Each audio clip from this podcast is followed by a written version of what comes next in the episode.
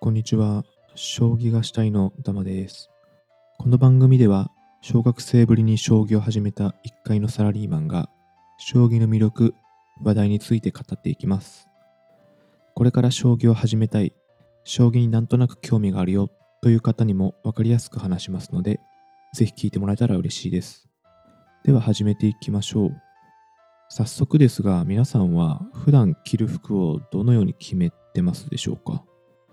おしゃれ好きだから何十着、何十パターンも持っていて、毎日変えているとか、平日はスーツ、まあ、週末は部屋着程度だから何も気を使ってない、えー、まあ様々かなと思いますね。私は完璧に一種類には統一してないんですけど、まあ、ある程度パターン化はしていて、家にいるときはデニム着物がメインで、えーそれ以外、例えば出勤するときは決まった白 T シャツとか、スウェットシャツで、えーパーカーはあんまり着ない。で、えー手入れもまあ楽なものとか、まあ、ある程度マイルールは決めてるかなっていう感じです。で、まあ、将棋界でも、うん、まあ、プロ棋士ですかね。でも同じようなことがあります。えー何かっていうと、食事ですね。一人例に出すと、森内俊之先生ですね。えー森内チャンネルっていう YouTube をやられてるので、ご存知の方も多いかと思います。えーこの方はですね、2013年当時、竜王を9連覇していた渡辺明竜王から、えーその竜王のタイトルを奪取した、えーっていう、まあ、かなりすごい方ですね。で、その時なんですけど、えー2013年のその竜王戦の時ですね、森内先生がやたらとカレーを注文するってことが話題になったそうで、えーついには森内先生とカレーを食べるイベントっていうものまで、えー開催されたようです。日本将棋連盟のイベントのページに載ってるんで、えー興味ある方はぜひ見てみてください。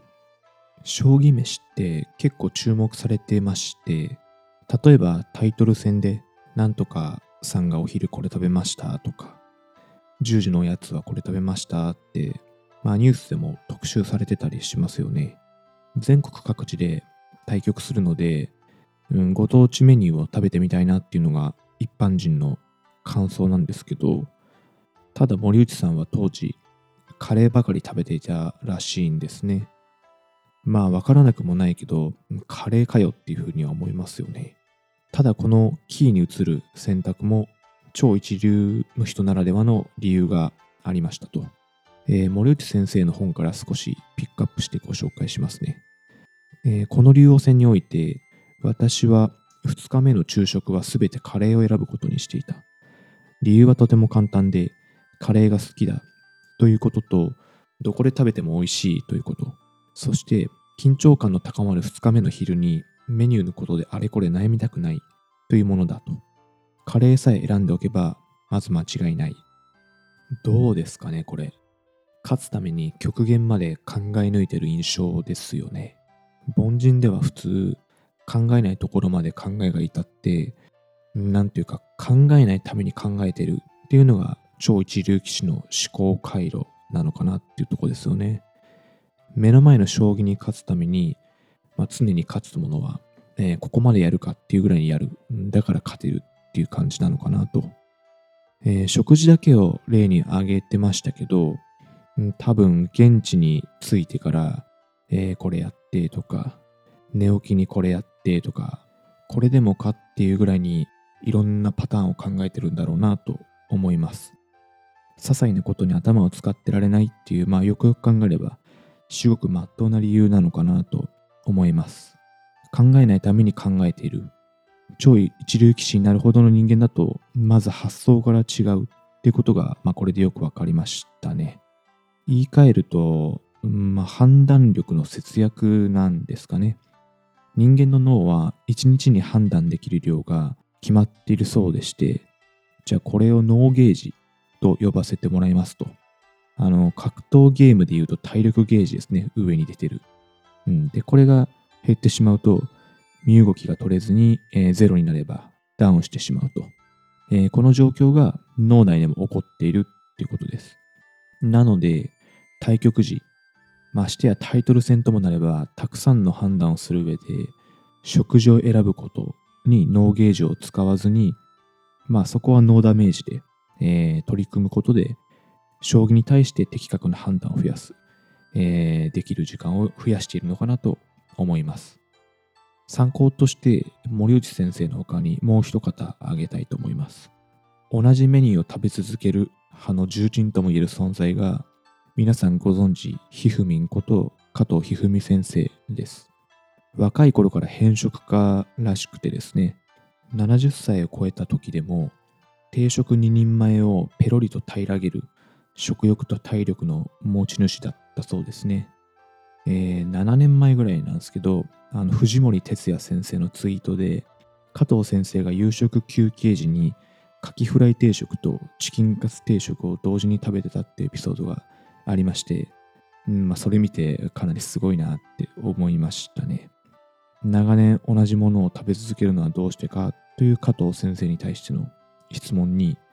えー、前もって決めていると対局中に余計なことを考えずに済むようにっていうふうにお答えされているようですね。森内先生のカレーと、まあ、食べてるものは違いますけど、思考回路は同じですね。えー、プロの世界じゃないにせよ、自分たちの日常の中でも余計なこと、取るに足らないことは極力ルーティン化しておいて、えー、重要なこと、大事な決断に頭のリソースを割いた方がいいなと改めて感じました。えー、ひふみん、加藤先生の話題を出したので、えー、せっかくだからついでの話をということで、えー、加藤先生といえば、史上初の中学生、えー、プロ棋士、14歳と7ヶ月でデビューという藤井聡太さんが登場するまで、えー、62年間破られなかった記録を持ってるっていうのは、まあ、有名かと思います。引退後はですね、えー、テレビ番組にも結構出られて、いろんなところで活躍されてますけど、あまり報じられていない偉大な記録の中に、通算負け数というものがあります。2007年に、えー、将棋史上初めてですね、通算1000敗、1000回負けたっていうのを達成して、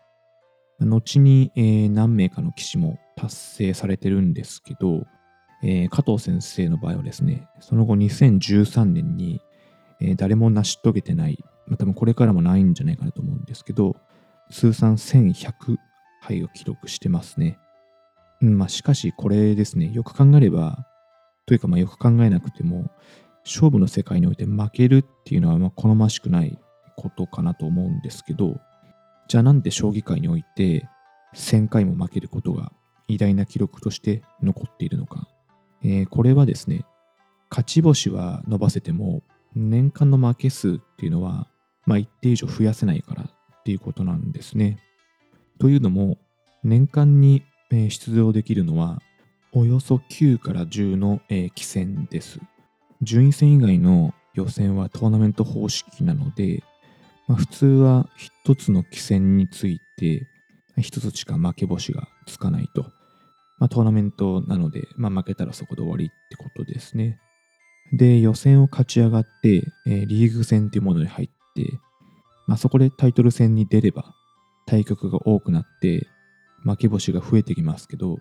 うん、それは簡単なことじゃないですよね。おおよそ総当たりの順位戦は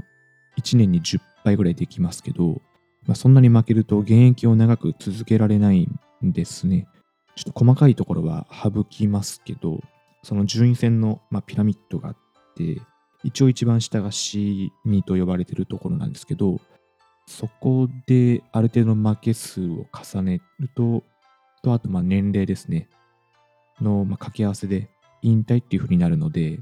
まあ、負け続けてもらえないってことですね。はい。で、まあちょっと戻すとですね、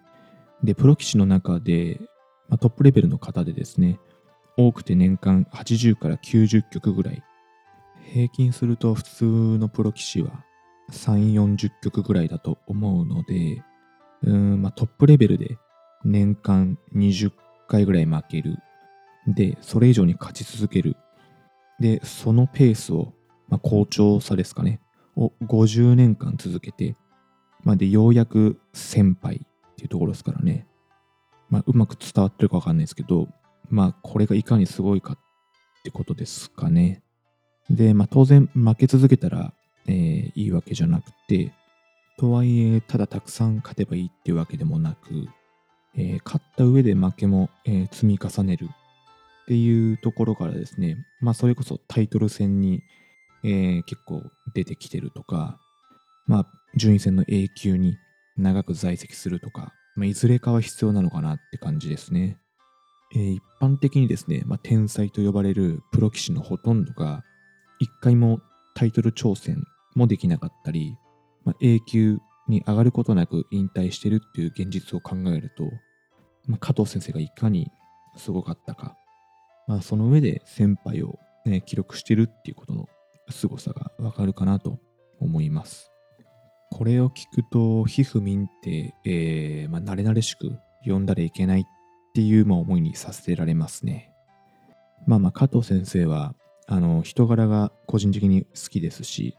私が好きな棒銀っていう、まあ、すごいストレートな、えー、将棋の作戦を得意とされていて、で、ちょっと見てみただけでも、いろんな伝説というか、があって面白そうだったので、えー、近々別の回でもちゃんと取り上げたいかなと思ってます。